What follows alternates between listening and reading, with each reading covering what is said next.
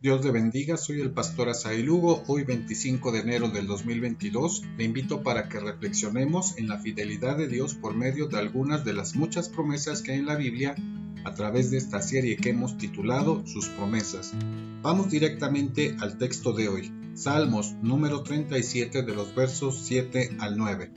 Dice la Biblia, Guarda silencio ante Jehová y espera en él.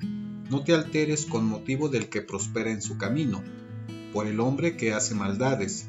Deja la ira y desecha el enojo. No te excites en manera alguna a hacer lo malo, porque los malignos serán destruidos, pero los que esperan en Jehová, ellos heredarán la tierra. Reina Valera 60.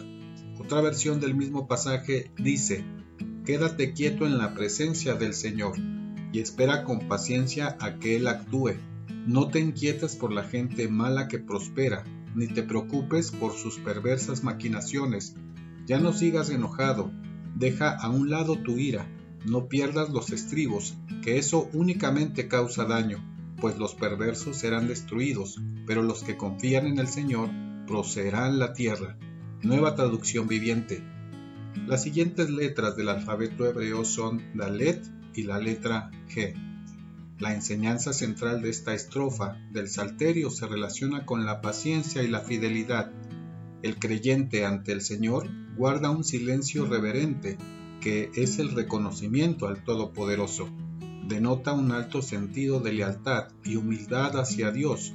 Es la práctica personal de una confianza plena de ver al Señor actuar. Es el principio de no hacer nada.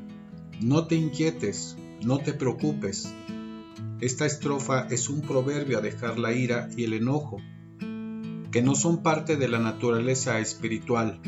La venganza destruye al ser humano y daña al creyente.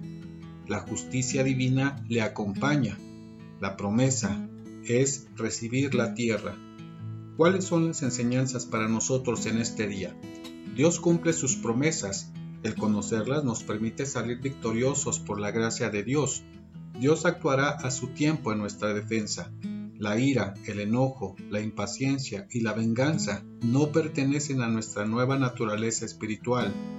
Romanos 12, 19 dice, No os venguéis vosotros mismos, amados míos, sino dejad lugar a la ira de Dios, porque escrito está, mía es la venganza, yo pagaré, dice el Señor. Proverbios 24, 19 dice, no te entremetas con los malignos, ni tengas envidia de los impíos. El justo no debe sentir envidia ni impacientarse, porque verá cumplida la promesa del Señor. Recibirá la tierra, que es un símbolo que representa la prosperidad, la estabilidad y el futuro a través de la bendición divina. Mañana, dediquemos un tiempo para seguir meditando en su palabra y conociendo sus promesas. Dios le bendiga.